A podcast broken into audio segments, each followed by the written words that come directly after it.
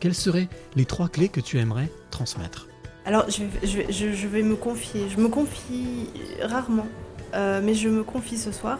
C'est d'écouter son cœur, c'est de se poser, de respirer. Il n'y a rien de mieux que la respiration. C'est oser les choses. Oser, c'est gagner. De ne pas pardonner, ça ne ramène personne et ça fait gagner les bourreaux. Sois pas un mouton et fais ce que toi tu veux être et, euh, et crois en toi et va de l'avant. Et je veux dire l'amour, parce que sans l'amour, les hommes ne sont pas grand-chose. Il faut être sûr de soi et se, et se répéter sans cesse que je suis euh, le maillon fort et je dois impérativement laisser la trace de mon passage sur cette terre.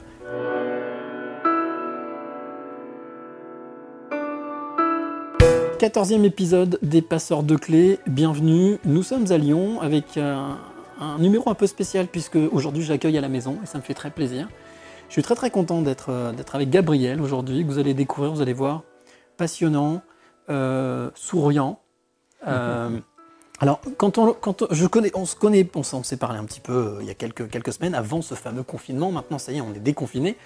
On peut reprendre notre vie normale. Et la première fois que j'ai rencontré Gabriel, j'ai tout de suite vu un visage presque angelin. Enfin, voilà.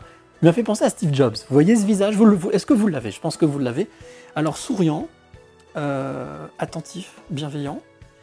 Et quand on regarde d'un petit peu plus près, c'est-à-dire quand on regarde dans les yeux, la porte de l'âme, là, on voit effectivement quelqu'un qui est euh, attachant, à l'écoute de l'autre, et puis euh, surtout dans la volonté de bien faire. Voilà. Donc c'est pour ça que je suis très très content, et c'est pour ça que Gabriel a forcément sa place dans les passeurs de clés. Bonjour Gabriel. Bonjour Cyril. Quelle- Comment ça va Quelle description élogieuse. Il n'y a pas l'image, mais je suis rouge. Est-ce que, est que je me suis trompé ou est-ce que j'ai... J'allais dire, je n'espère pas. Ah, d'accord. Parce que c'est vrai que ça correspond à, à un personnage euh, qui ressemble à un idéal du moi, qui est, qui est bien croqué. Et je suis même impressionné compte tenu du peu de temps où on s'est vu autour d'une bière. Et une seule fois, on a échangé un peu sur LinkedIn. Mais, C'est ça. mais bravo pour le, le croquis. On va dire que c'est le métier. Euh, alors, c'est le principe dans ces passeurs de clés. Je commence toujours par demander à mes invités de se présenter. Euh, donc, euh, en quelques phrases, est-ce que tu Mhm. peux nous dire un petit peu qui tu es? Qui je suis? Je ne suis pas encore un, un vieillard, mais je vieillis. J'ai 60 ans aujourd'hui. Quand je dis aujourd'hui, c'était juste au début du confinement, le 15 mars. Oh, c'est jeune, 60 C'était- ans. Oui, oui, je pense. Et c'est vrai que je m'imagine, je me rappelle mon père à 60 ans et mon grand-père à 60 ans. Et j'avais vraiment l'impression que c'était des vieillards, mais les temps ont changé, c'est- clair. Alors, qui je suis? Ben, Je suis originaire d'une famille modeste. Euh, mon père était euh, ouvrier, puis euh, dans les bureaux de la Société des eaux minérales d'Evian, où j'ai passé ma, jeunesse au bord du lac Léman, entre, entre mer et montagne, quasiment. Donc c'est vrai que la nature a beaucoup, a beaucoup compté et compte toujours beaucoup. Famille modeste avec deux frères, on était trois en famille, je suis celui du milieu. Et puis une certitude ancrée au cœur et un conte euh, favori qui était Les Trois Petits Cochons. Euh, comme quoi euh, la, réussite, la réussite passait par le travail. C'est vrai que ça reste un de mes ancrages. Et j'ai eu la chance d'avoir des parents qui ont fait beaucoup d'efforts financiers, compte tenu de leurs moyens, pour payer des études à mes frères et à moi. Et j'ai eu la chance de pouvoir faire des, des études supérieures. Et je suis ingénieur central de Lille. Et, et c'est vrai que j'ai la chance de vivre euh, et d'avoir fait une carrière internationale assez différente de, de toute la, la vie de mes parents et grands-parents qui ont quasiment vécu toute leur vie au même endroit. Quoi. Alors, tu me parlais de, de ces trois frères, Ouais. des trois petits cochons, Trois petits que tu étais au milieu. Exact. Est-ce que c'est une situation qui a toujours été. euh, comment est-ce que tu l'as vécu, cette situation délicate, euh, facile? Parce que je sais que la position du milieu, c'est jamais trop simple. Très compliqué. Ouais. Ah, C'était une position très compliquée parce que euh, j'ai été pendant un temps le deuxième, ce qui veut dire qu'il y avait devant moi euh, un premier fils qui avait été le premier, comme son nom l'indique, donc celui de toutes les découvertes, de toutes les surprises, de tous les, les ébahissements pour, pour mes parents. Euh, étant le deuxième, on passe toujours, on passe toujours après. Comme, et comme je disais, on était modeste. Moi, j'ai fini d'user les pantalons de mon frère. Mhm. Euh, donc euh, des velours côtelés qui étaient déjà usés aux genoux. Euh, donc non, ça a été une grande souffrance euh, que de, de vivre derrière un, un frère aîné que moi j'admirais parce qu'il était beaucoup plus intelligent que moi, il avait trois ans de plus, c'était était plus fort. Il savait plein de choses que je, que je ne savais pas encore. Donc il y avait à la fois une, une, une fascination dont on parlait tout à l'heure pour, pour ce frère aîné, là, qui était un, un modèle, et puis une haine, une haine absolue, euh, en disant j'ai pas envie de lui ressembler et j'ai envie de faire un chemin différent. Et puis dix ans après, ce sont des choses qui arrivent dans les couples, dix ans après, j'ai un petit frère qui, est né, et qui, comme mes parents étaient plus vieux, et que nous on était déjà plus grands, euh, qui est devenu à son tour le centre de l'attention parentale, le petit dernier, qu'on bichonne, qu'on chouchoute, euh, le petit cadeau de la quarantaine. Et donc, moi, je peux passer entre les gouttes, en tout cas, c'est le sentiment vécu. hein. Si je parlais à ma mère, elle me dirait euh, Je vous aime tous pareil. Euh, moi, le sentiment, c'est que ouais, j'en ai un petit peu bavé et que je me suis traîné de grosses casseroles du fait de cette position. Quoi. Donc, euh, et que j'ai fait des choix de vie, sans doute à cause de ça, des choix d'école à cause de ça. Tu vois, j'aurais- mon frère a fait l'ECAM à Lyon, Mhm. l'école catholique des arts et métiers sur, sur Fourvière. J'aurais pu faire cette école en sortant de terminale, prépa intégrée. C'était la voie royale. C'était, une école, euh, j'étais accepté. Et j'ai dit non, je vais pas le faire. Parce que mon frère l'a faite et j'ai préféré aller euh, au lycée du Parc, faire des classes préparatoires et vivre le risque des concours, euh, qu'il m'a fallu d'ailleurs une petite année de plus pour en réussir un. Euh, principalement parce que mon frère l'avait fait. Mon frère l'aurait pas fait avant, je serais peut-être allé à l'ECAM en étant heureux. Voilà. Donc c'est vrai que ça a été très déterminant dans, dans mes choix de vie. Et mon frère, ben, on s'adore parce qu'on est très proches. Aujourd'hui, on était assez distants et assez différents. Et on est différents sur plein de choses, mon frère aîné. Je suis un peu malheureusement plus loin de mon frère cadet parce qu'il y a presque une génération d'écart. Mhm. On n'a pas grandi ensemble. Alors qu'avec mon frère aîné, il y a beaucoup de complicité. On, on partageait la même chambre, petit appartement dans une HLM. On avait deux lits côte à côte.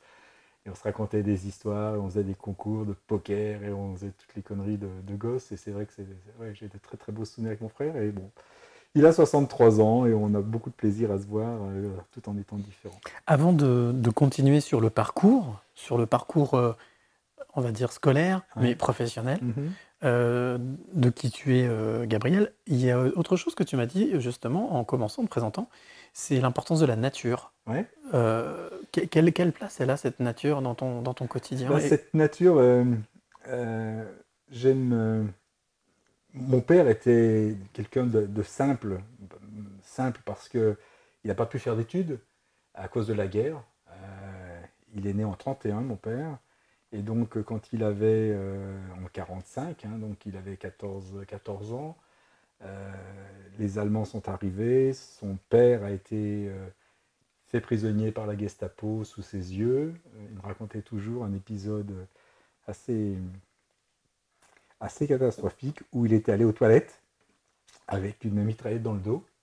Ah ouais. Ouais, quand euh, la Gestapo est venue euh, chercher son, son, son père, qui par euh, là aussi c'est les petites casseroles, Hmm. s'appelait Gabriel.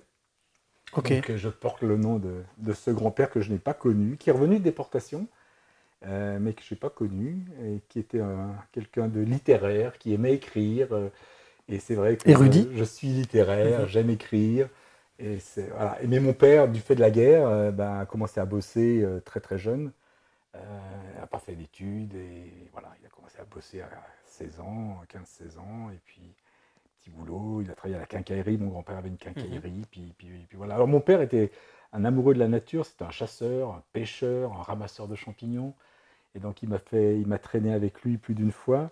Euh, et c'est vrai que j'ai eu ce goût pour euh, les, les Alpes, les préalpes, hein, la Savoie, la Haute-Savoie. euh, c'est pas des sommets très hauts, la d'Andoche, euh, 2222 mètres, euh, les Memises, mais ça surplombe le lac.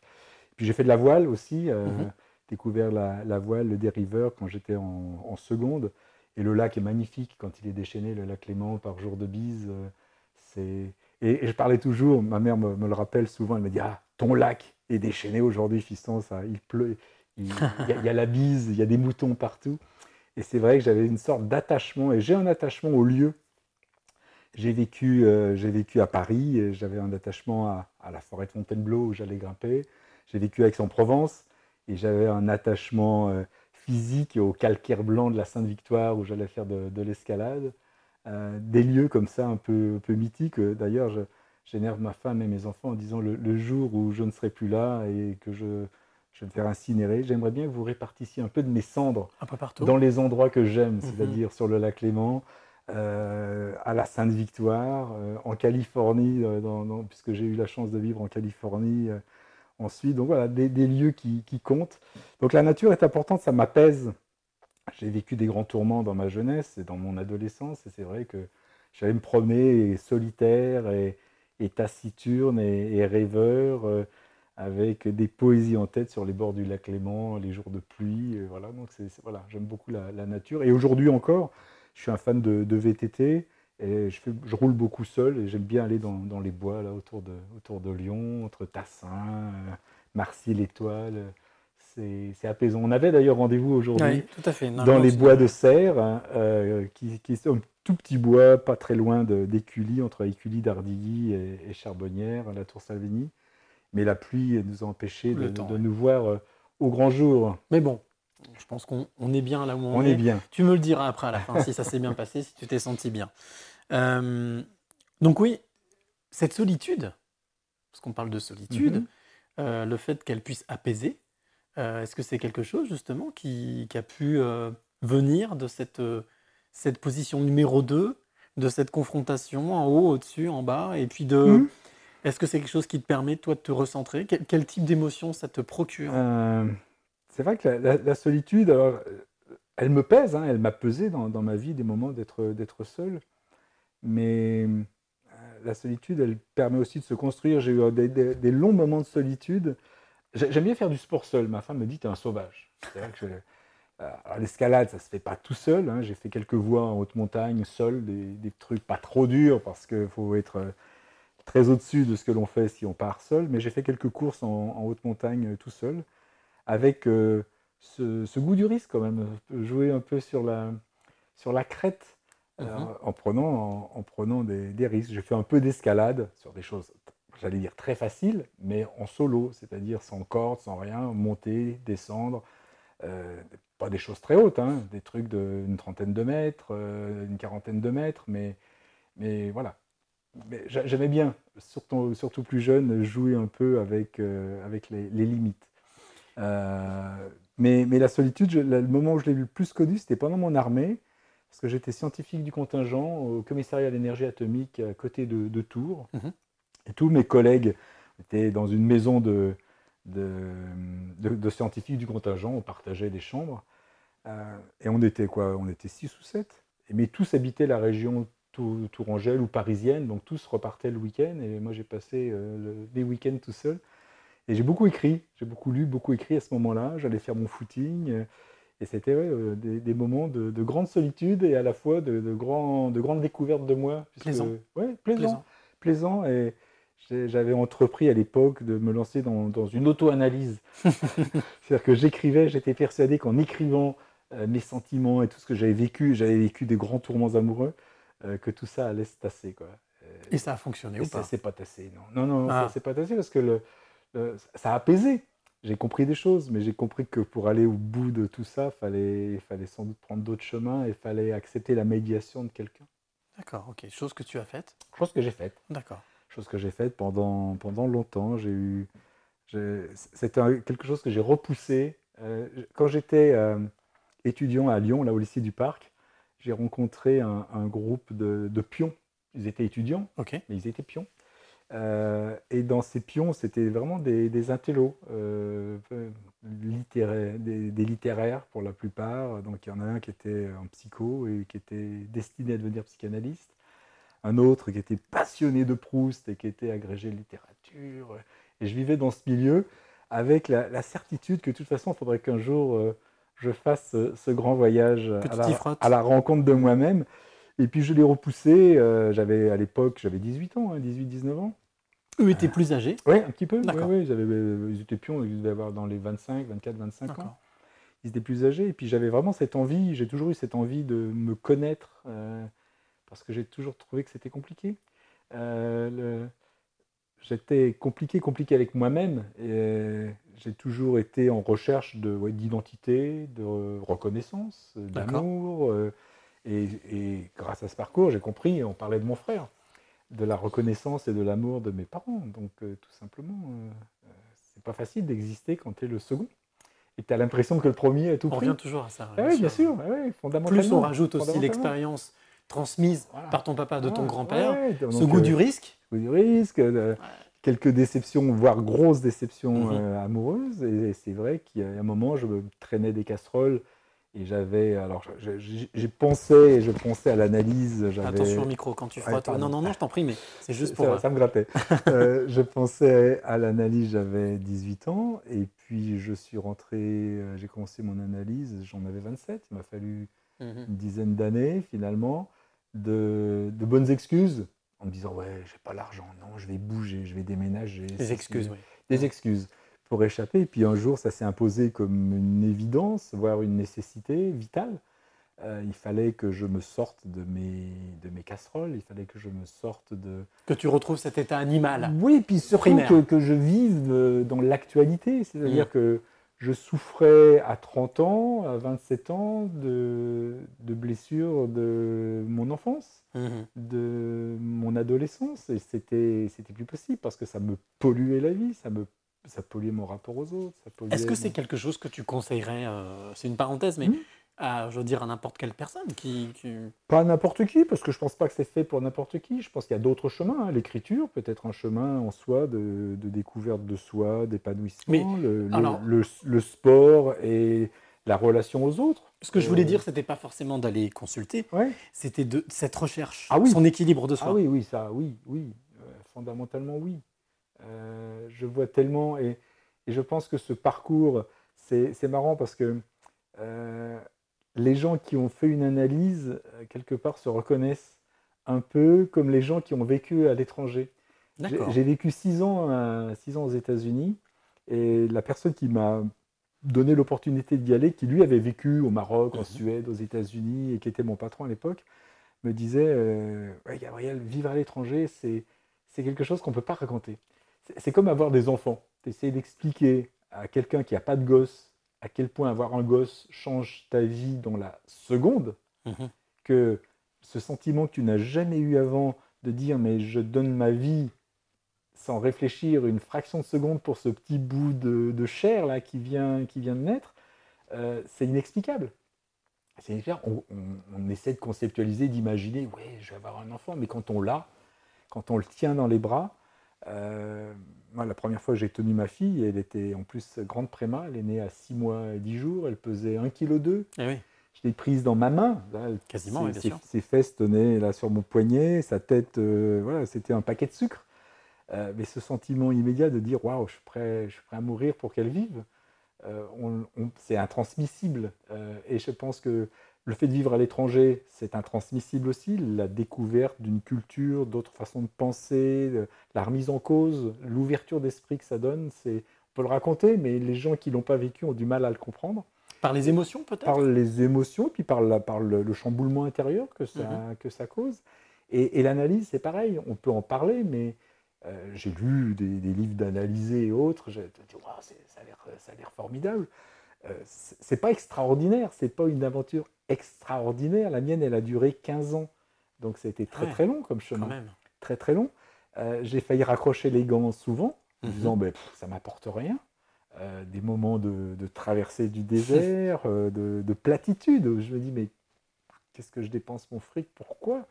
Mais cette, ce, ce rapport unique qui se crée, euh, j'ai eu deux analystes différents, j'ai commencé à Avignon et j'ai poursuivi à Lyon.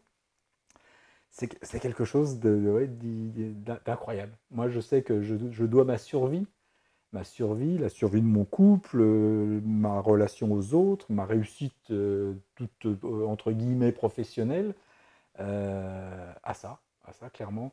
Je me souviens d'un d'un recruteur que j'avais rencontré, une femme qui était psychologue, euh, je crois qu'elle était psychologue clinicienne, et j'étais à l'époque, je devais avoir, j'avais quel âge? Euh, Je ne sais pas si j'avais commencé, non, non, j'avais pas commencé, c'était en, euh, j'avais 20, euh, blablabla, j'étais jeune. Et bref, je, je quittais un job, euh, je, voulais, je voulais devenir manager, c'était mon, mon grand rêve. hein. J'ai toujours voulu être manager d'équipe, diriger, et on y reviendra peut-être. Quand j'étais euh, à l'école, j'étais chef de classe, comme on dit, donc euh, j'ai toujours été chef de classe. Trouver sa Et- place. et voilà. Et, et certains rêvent d'une Rolex. Moi, je, je rêvais, je me disais, euh, quand j'étais à Central Lille, si à 30 ans, tu n'es pas manager, Pépère, tu as raté ta vie. Tu as raté ta vie professionnelle, quoi. Et à 30 ans, j'étais pas manager. Et à 31 ans, et à 32 ans, et à 33 ans, j'étais Ok. toujours pas manager. Et à 36 ans, j'étais toujours pas manager. Je commençais à m'inquiéter. Euh, et on m'a donné l'opportunité. Euh, J'ai rencontré un- deux personnes extraordinaires, l'un qui était directeur général d'une boîte et l'autre qui était DRH, qui m'ont offert l'opportunité de, de créer la, la direction régionale de CGTL Entreprise euh, en 96, hein, quand CGTL, euh, sous l'impulsion à l'époque de Vivendi, Général des Eaux, de Mhm. Messier, s'est créé. J'ai ouvert le bureau de, de Lyon euh, tout seul. Et puis un an et demi après, après six mois à Paris à réfléchir avec le, le Boston Consulting Group, donc je suis revenu à Lyon. Et en 18 mois, j'ai monté une équipe de 70 personnes. Génial. Et c'était absolument fascinant et j'étais absolument euh, effrayé parce que j'avais jamais fait ça. Je me sentais un total imposteur. Euh, mais heureusement que j'avais 36 ans et heureusement que j'avais commencé à réfléchir sur moi, mon rapport aux autres, mon rapport au pouvoir, mon rapport au fric, euh, à la séduction et à tous sûr. ces sujets. Parce que je crois que j'aurais fait des dégâts, mais inimaginables, si Ouais. j'avais été manager comme j'en rêvais à 30 ans. Euh, Sans et- être prêt. Ouais, sans être prêt, sans être prêt intérieurement, sans être euh, solide. Donc c'est peut-être pour ça aussi que quelque part, la vie a pris le temps, ne Ouais, t'a pas donné tout de suite les manettes. Voilà. Et pour revenir à cette, euh, cette recruteuse que j'avais rencontrée un jour, je disais Ouais, j'étais commercial et j'ai envie d'être manager. Elle m'avait dit à la fin de l'entretien euh, Hmm, faites, le, faites le travail sur vous-même que vous devez faire. Là. Je- sentait les choses. Faites le travail sur vous-même et vous verrez que professionnellement, ça, ça va se mettre en place, vous exploserez. Mais, mais voilà, calmez-vous, n'allez pas trop vite. Euh, et c'est vrai qu'elle avait raison, les choses se sont faites comme ça, et tant mieux, parce que j'ai eu des, des managers catastrophes dans ma carrière, des- vraiment des, Ouais. des gens que j'ai eu la chance de rencontrer parce qu'ils m'ont appris ce qu'il fallait pas faire. Ça, c'est la technique américaine. Mais hein. vraiment, il n'y a, il y a mais pas de cadavre. J'ai- souffert avec des managers, mais qui étaient des, des caricatures euh, de, de- Ouais. de managers, euh, qui, des, des petits chefaillons qui méprisaient, qui torturaient, qui étaient à la limite du sadisme. Et, et j'ai beaucoup appris en me disant, mais vraiment, c'est exactement l'inverse. Et j'ai eu la chance de rencontrer des gens éblouissants, d'humanité, d'écoute, et en me disant, j'ai envie de devenir comme eux. quoi. Alors justement, avant, avant de parler de l'aspect professionnel euh, dans ta vie, c'est quoi pour toi un bon manager? Un bon Alors, manager. On va pas parler du bon et du mauvais chasseur, hein, mais c'est quoi un bon manager, Un bon manager. Gabriel? Euh, moi, j'a- j'associe un, un- un manager. euh, j'ai développé J'essaye d'écrire un livre. Je suis moins, moins ambitieux que toi, ça fait longtemps. je, je suis Ça va moins, venir, je- je suis moins rapide. Je- il est écrit aux trois quarts, mais il reste quand même un quart à pondre. Et ça fait un an et demi que je ne l'ai pas retouché. Euh, j'ai essayé de conceptualiser cette notion de, de bon manager en disant et en, en prenant à la fois euh, modèle en, en creux et en boss de ce que j'ai pu avoir moi-même comme manager, hein. Mhm. Le- les boss euh, positifs des, des meilleurs et les creux à inverser des pires. Euh, et puis de ma propre expérience, Mhm. et puis de ma propre démarche de- d'humain, d'essayer de grandir. Et je me suis dit que le, le manager en tant que tel, ça ne répondait pas à la question. D'accord. Euh, moi, j'essaye d'associer dans. Et, et je pense qu'à l'exception de quelques peut-être très grands patrons dans des très grandes boîtes qui peuvent se permettre d'être un peu monolithiques, je pense qu'un bon manager aujourd'hui, il doit associer trois dimensions. D'accord. Euh, trois dimensions. euh, il doit être, d'abord, avant d'être manager, il doit être un, un leader et un leader inspirant. Ok. Et pour moi, c'est la première chose qui, qui- qui fonde une- un, un bon dirigeant. Parce que le manager, je vais l'employer après. Un bon dirigeant. Il doit être un leader inspirant. C'est-à-dire qu'il doit donner envie aux gens d'y aller. Il doit donner envie aux gens de le suivre. Il doit donner de l'énergie. Il doit positiver. Il doit, il doit éclairer l'avenir. Il doit avoir une vision. Alors, pas forcément la vision du CEO tout en haut de l'entreprise. hein. Je ne parle pas d'être un, un Bill Gates euh, ou, ou un Steve Jobs. Non, non, même à son niveau, comme chef d'équipe, comme patron d'une équipe commerciale, comme euh, Qui impulse, quelqu'un qui Voilà. donne. qui Qui... donne et qui donne envie. Et j'ai envie d'y aller le matin parce que ce mec m'a- m'apporte des choses et il est dans le positif. Il voit le verre à, à moitié plein, non pas à moitié vide. Il voit même le verre, tout simplement. il voit déjà le verre. Donc ça, voilà. Être un leader inspirant qui donne envie aux gens de, de- de s'engager, de, de s'impliquer euh, dans le collectif Mhm. euh, et, et de dépasser les limites de sa propre personnalité et de son propre intérêt. Euh, mais s'il n'y a que ça, n'y a que le leader qui fait rêver, qui donne envie d'y aller, puis que derrière, c'est le bazar, pour être Mhm. poli. euh, ça ne s'organise pas et ça ne va pas marcher. Donc à ce leader inspirant, moi j'associe derrière un manager exigeant. Rigueur. Voilà, rigueur, outils, process, mesures, euh, KPI, que, donc mesures de performance. Mhm. Quelqu'un qui met en place des outils, qui soit outillé et qui va permettre à cette vision de prendre euh, corps, euh, qui va permettre de, de- de s'incarner dans des plans d'action, dans des résultats. euh, euh, et là encore, hein, pas forcément, et, et- et loin s'en faut, dans l'individuel, dans le collectif.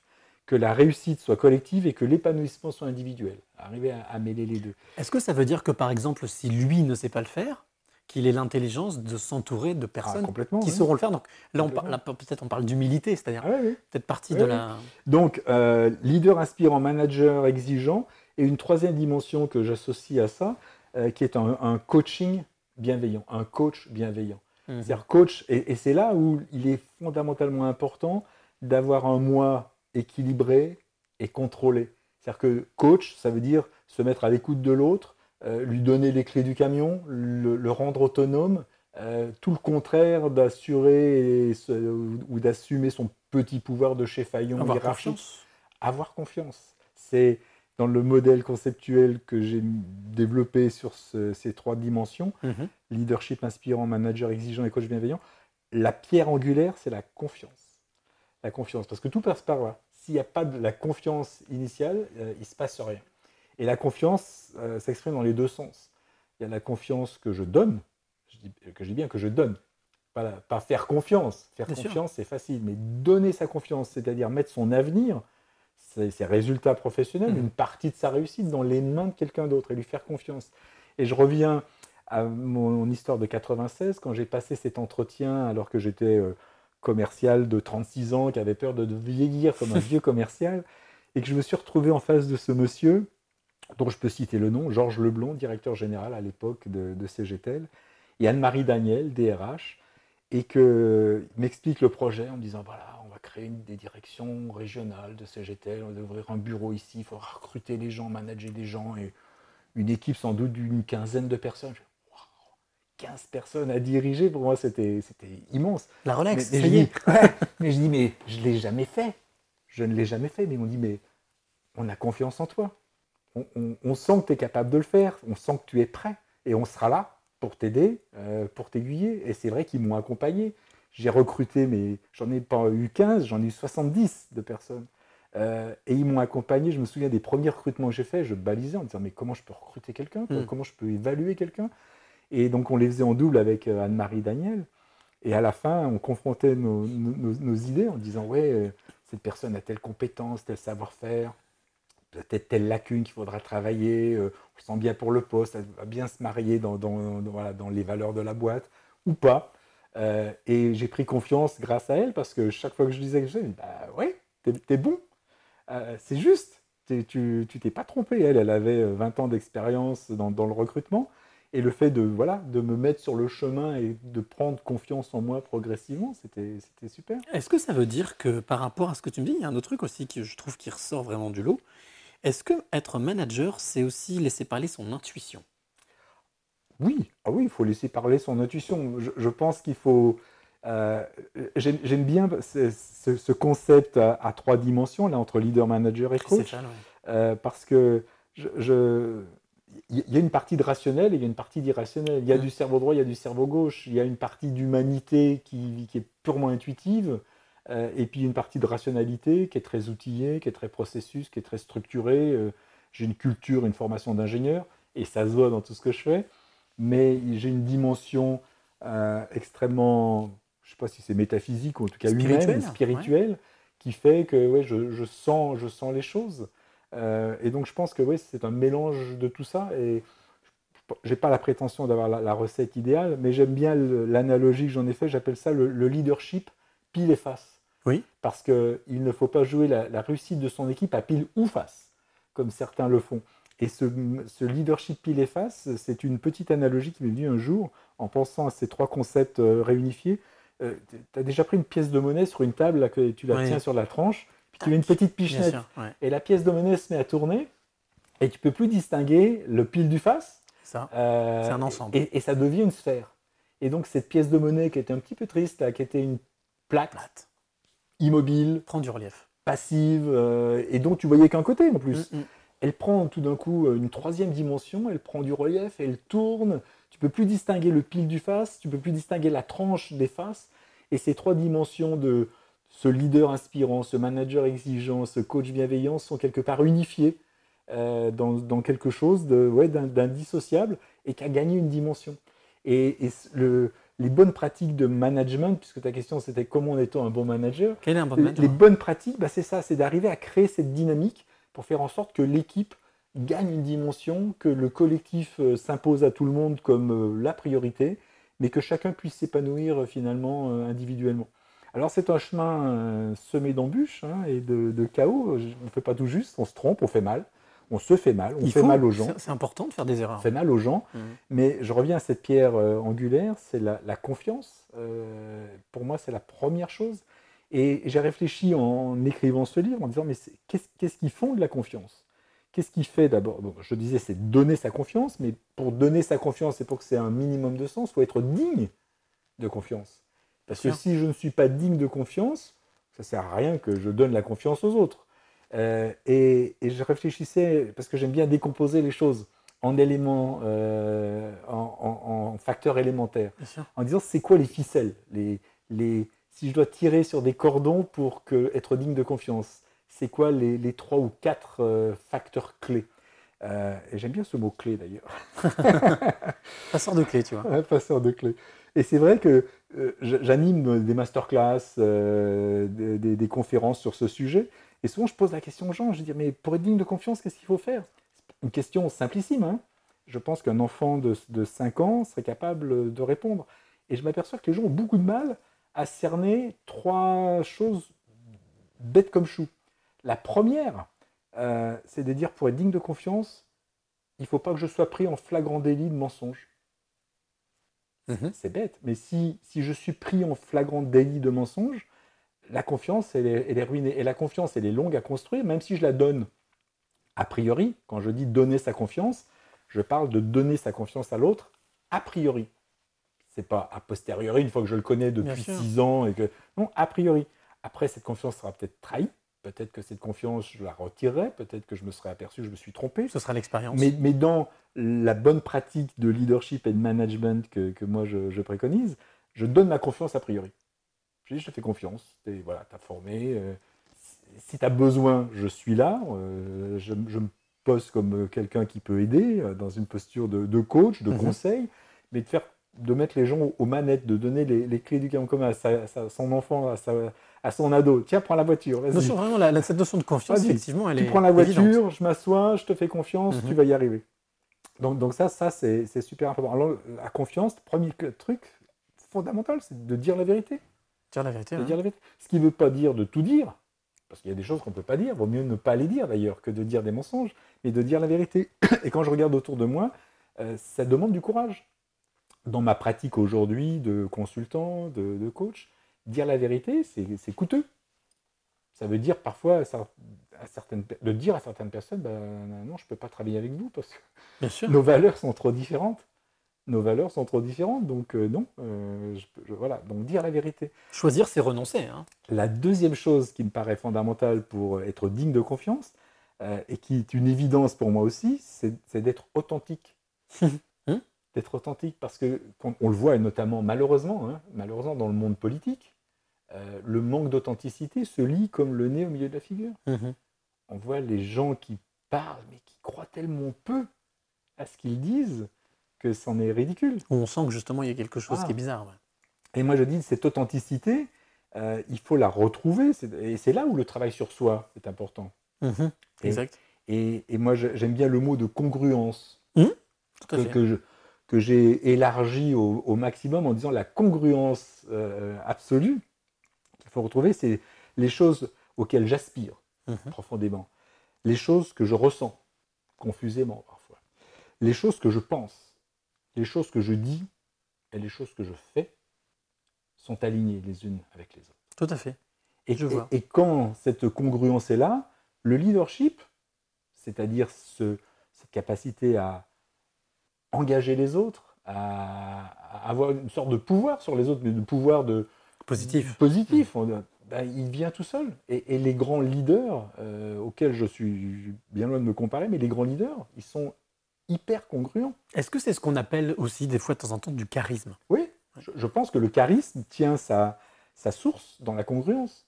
C'est-à-dire que les Martin Luther King, les, les Mères Teresa, Gandhi, euh, les Gandhi et tous ces gens-là, ils, ils étaient dans une congruence absolue Mhm. entre leur idéal, leurs aspirations les plus profondes jusqu'à leurs actes les plus fous, donner leur vie pour leurs idées. Euh, tout est aligné. Tout à fait. Ça en fait leur humanité, leurs erreurs, euh, leurs, leurs excès. Ce sont des êtres humains. hein, voilà. donc, ouais. Donc, dire la vérité, être, Authentique. être authentique. Troisième chose qui me paraît fondamentale aussi, c'est d'être cohérent. C'est de ne pas changer d'avis. On peut changer d'avis, hein, heureusement, pour autant que ça soit expliqué. Ça reste dans la Mais- logique. Mais, mais voilà, de rester logique, de ne pas dire blanc aux uns et noir aux autres, de ne pas dire blanc un jour et noir le lendemain, de ne pas être cyclotimique. Et j'ai eu des patrons, j'ai eu des, des- des gens qui ne comprennent pas. quoi. Vous dites d'aller à, droite un jour, vous allez à droite, vous revenez, vous dites ouais, je suis à droite. Euh, euh, euh. Non, d'être d'être cohérent, c'est-à-dire d'avoir une certaine constance, une certaine logique dans, dans- dans le fil des actions. Donc vérité, euh, authenticité, euh, cohérence. Et la le, le- le quatrième facteur, on revient, c'est d'avoir un moi contrôlé, maîtrisé, c'est d'avoir fait le travail sur soi, De se connaître. de se connaître. Et le fait de se connaître va, va donner une force, une sérénité, une force tranquille. Quand tu Euh, dis se connaître, est-ce que ça veut dire, euh, et je sais ce que tu vas me répondre, euh, connaître ses parts de lumière, mais ses parts d'ombre aussi, c'est-à-dire Ah bah, se connaître ouais. entièrement Ah oui, c'est- surtout c'est par d'ombre. Connaître ses parts de lumière, c'est facile et c'est plaisant. Euh, ce que tu disais sur moi en introduction, c'est formidable. C'est vrai que c'est une partie de moi. Très bien. Mais aussi des Mais parts d'ombre. d'assumer aussi ses parts d'ombre. Des parts d'ombre, des choses, des choses très vilaines qu'on a pu dire ou faire ou penser. euh, et, et- et ça, le processus analytique, Se pardonner par euh, rapport à ça. Ce processus analytique m'a permis de dire des choses que j'ai jamais dites Mhm. à, à personne. de- pas- forcément des choses que j'ai faites, mais même des choses que j'ai pensées.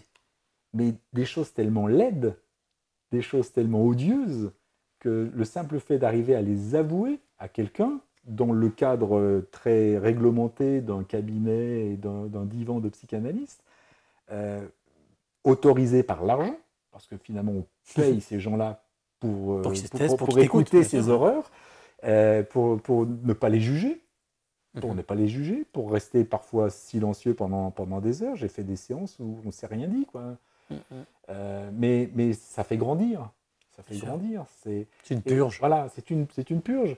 Et, et je pense que les gens qui n'ont pas fait ce travail d'une façon ou d'une autre, et les chemins sont multiples, encore une fois, il y en a, ça va être par la méditation, euh, pleine conscience, d'autres par le yoga, le sport, euh, par l'engagement social dans, dans une association. euh, on peut donner du sens de multiples façons, mais s'il n'y a pas ce travail sur soi pour se poser fondamentalement la question pourquoi je fais ce que je fais, ou pourquoi je ne le fais pas, essayer de comprendre les, ressorts euh, ultimes qui sont à l'origine de tout euh, et qui remontent souvent à, à la tendre enfance, je pense qu'on prend le risque d'être euh, victime de ces émotions. Donner un sens et du Voilà. sens alors, autre chose. Voilà. Et, et dans le bon manager, le bon Mm. leader, le bon coach, euh, il y, a, y a- y a trois choses euh, derrière pour passer à la bonne pratique. Euh, Il y a la capacité à reconnaître et à maîtriser ses émotions. Parce que si je deviens le maître des émotions, de mes- euh, je, je contrôle la situation, mais si les émotions me maîtrisent, me submergent, je perds le contrôle. Mais Et- est-ce que des fois c'est pas bien aussi malgré tout Ah oui. que ces émotions prennent un peu le dessus, d'oser exprimer ses émotions Ça sûr. fait aussi un des grands managers mais de con- contrôler ses émotions, ça ne veut pas dire ne pas en avoir. ne pas les Ça, exprimer. ça veut dire les reconnaître Ouais. et, et, et en les apprivoiser. Les apprivoiser. Tu as vu tout à l'heure que je parlais de mon grand-père, j'étais Ouais, tout à fait, tout à fait. Voilà, le, le truc submerge. Bon, tu bah, l'as vu arriver, mais je tu l'as transformé en quelque chose Voilà. qui soit. j'ai laissé sortir quand même. Euh, mais mais il y a des gens, et, et ça m'arrive malheureusement, euh, que je dis malheureusement parce que souvent quand c'est la colère, la colère est mauvaise conseillère, Ouais. d'être submergé par la colère. Ça m'est arrivé de m'énerver avec mes gosses. euh, et dans la colère, de, de faire ou de dire des choses que j'ai regretté d'avoir fait et d'avoir dit.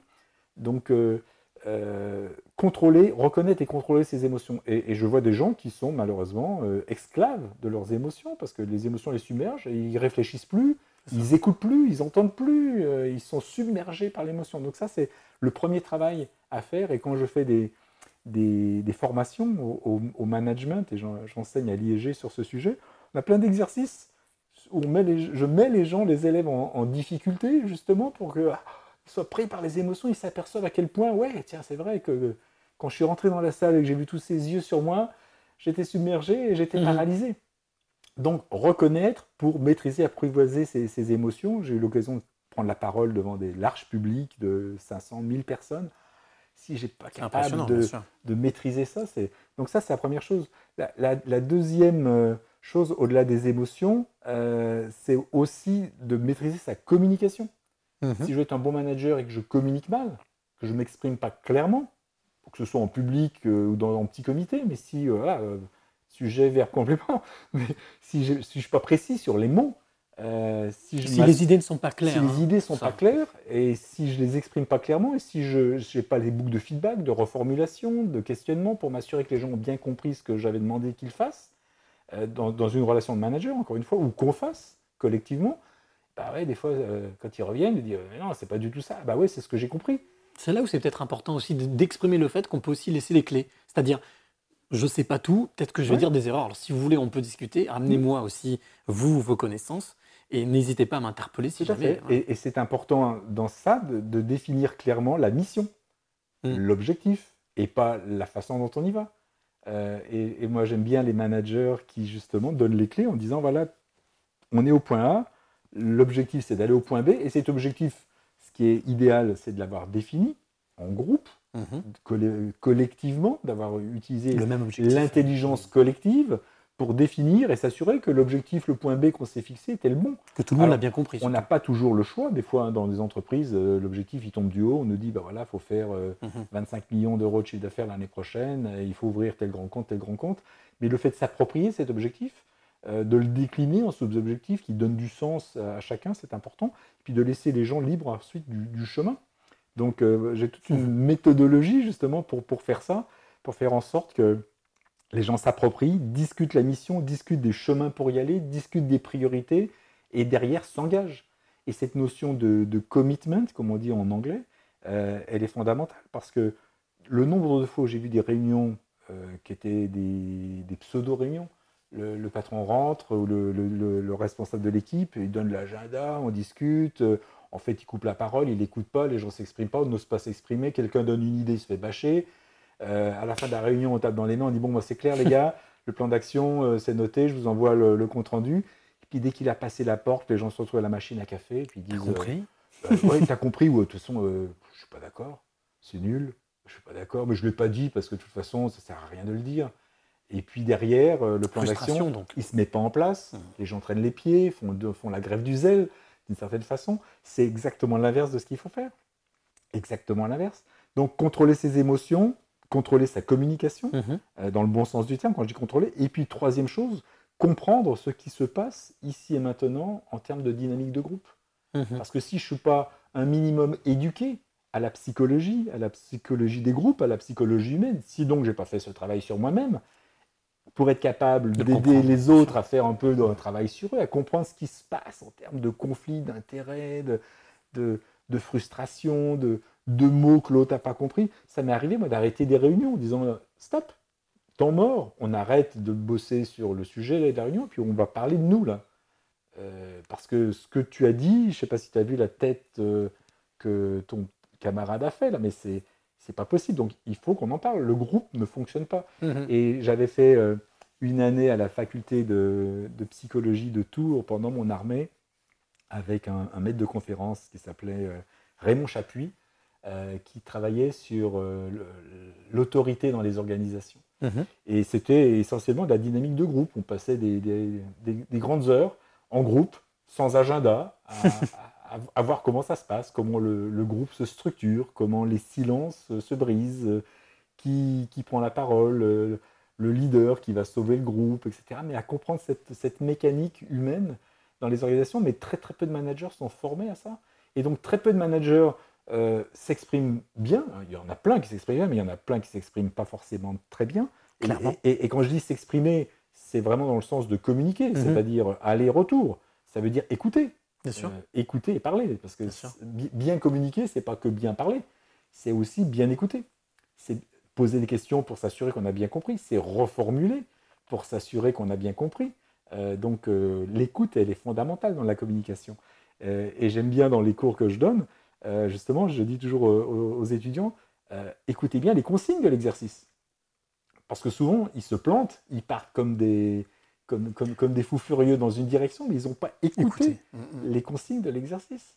Donc c'est c'est important de, de- de bien, de bien écouter. Donc euh, voilà, pour moi, c'est c'est- voilà, j'ai essayé long développement à une question simple, hein, Non, non, mais, mais euh, être un leader inspirant, être un manager exigeant, être un coach bienveillant, et pour ce faire, apprendre à reconnaître et à contrôler ses émotions, apprendre à bien communiquer, ce qui veut dire écouter et parler, euh, et puis euh, apprendre ce qui se passe, à comprendre ce qui se passe en termes de dynamique de groupe, pas être étranger à l'ici et maintenant, comme on dit dans la, la psychologie euh, rogerienne. Mhm. Qu'est-ce qui se passe ici et maintenant L'instant dans un présent. groupe? Parce que ça, ça peut tuer la tâche. Et il y a des moments, ça sert à rien d'être concentré sur la tâche. Il faut centrer le groupe sur lui-même et régler les problèmes de personne avant de régler les, pro- les- les vrais problèmes. Alors Gabriel, ça fait déjà 45 minutes qu'on sommes ensemble. J'ai Ça passe vite. ça 10 hein. minutes. Voilà. Euh, comme, comme je le fais à chaque fois, pour, pour mes invités, pour mes passeurs de clés ou mes passeuses de clés, passeuses de clés ou passeurs de clés, on va citer ces dames avant. Euh, mais t'en as donné tellement. Mais je sais que t'aimes bien les règles de 3. J'ai vu 1, Ouais, 2, 3, ouais, 1, 2, ouais, 3. ouais. J'aime Eh beaucoup ben- la rhétorique à 3. Et, et ben, et ben moi, moi, ma rhétorique va s'arrêter là aussi. J'aimerais bien savoir justement, après ce bel entretien qu'on a eu ensemble, quelles sont pour toi les trois clés de vie que tu donnerais comme ça à ceux qui nous écoutent, à ceux qui t'ont écouté? Euh, Quelles sont pour toi les trois, les trois clés? Alors c'est peut-être peut-être les mêmes que tu as données, mais ou d'autres. Mais selon toi, les trois clés qu'il faut surtout pas paumer? les trois clés qu'il ne faut pas paumer. Euh, je dirais le, sens de soi, D'accord qui sous-entend tout ce dont j'ai pu parler avant. C'est-à-dire le sens de soi, savoir quel sens on donne à soi, Mhm. à sa vie, à son existence, Qui on est ouais. qui on est, qu'est-ce qu'on fait, pourquoi on le fait. Euh, dans, dans un, des, un des cours que, que je donne, euh, j'ai- j'aime bien les outils et, et j'aime bien l'idée d'avoir un grand rêve ébouriffé. C'est quoi mon grand rêve ébouriffé? Mhm. C'est quoi mon, mon but dans la vie? Le jour où j'aurai, si j'espère que je les aurai 80, 85 ans, je me retournerai, est-ce que, est que j'ai fait ce, que, ce pourquoi je, je suis sur Terre?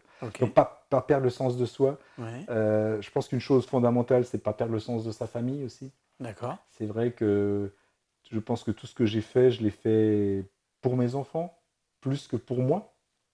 Je- le jour où j'ai eu... euh, J'étais jeune, hein, j'avais 26 ans, quand ma, fille aînée euh, a vu le jour, à 6 mois et 10 jours, avec une grossesse euh, difficile, avec la peur de la perdre à plusieurs reprises.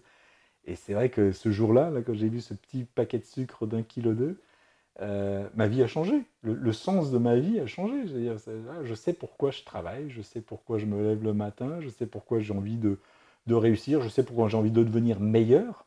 euh, parce, que, parce que oui, j'ai quelque chose à transmettre. D'accord. C'est- fondamental. Et puis, euh, après le sens de soi, le sens de la famille, je dirais le, le sens du collectif, euh, au sens le plus global, c'est-à-dire l'homme dans la ville, l'homme dans la cité, l'homme dans la société, l'homme dans le monde. C'est-à-dire que voilà, Nous ne sommes pas tout seuls. qu'est-ce que je fais? Qu'est-ce que je fais de moi? Qu'est-ce que je fais de ma famille? Quel sens en termes d'humanité, euh, de, de collectif euh, humain je donne, je donne à tout ça? Ça fait pas mal. Ça fait C'est un joli mal, ça programme. fait un gros C'est agenda. un joli programme. Non, mais en tout cas, c'est de très belles clés, très belles clés que tu, que tu viens de nous donner, et je trouve que tout ça a fortement du sens avec tout ce que tu viens de nous dire. Euh, et je te remercie beaucoup Bah, te de, remercie, de ce moment passé avec toi. Euh, on arrive déjà à la fin de, ce 14e épisode. Euh, merci encore Gabriel d'être venu jusqu'ici, parce qu'aujourd'hui c'est un peu particulier. Je recevais à la maison, voilà. Je suis pas psy du tout, hein, mais euh, c'était très très agréable ce moment. Et puis bien entendu, on se retrouve très vite pour, pour un nouvel épisode, très bientôt, je l'espère. Et en tout cas, surtout, n'oubliez jamais. Merci. Le plus beau mot du vocabulaire. Et chaque fois qu'on remercie la vie pour tous les trésors qu'elle nous donne, on attire des choses positives et on attire ce que l'on pense et ce que l'on aime.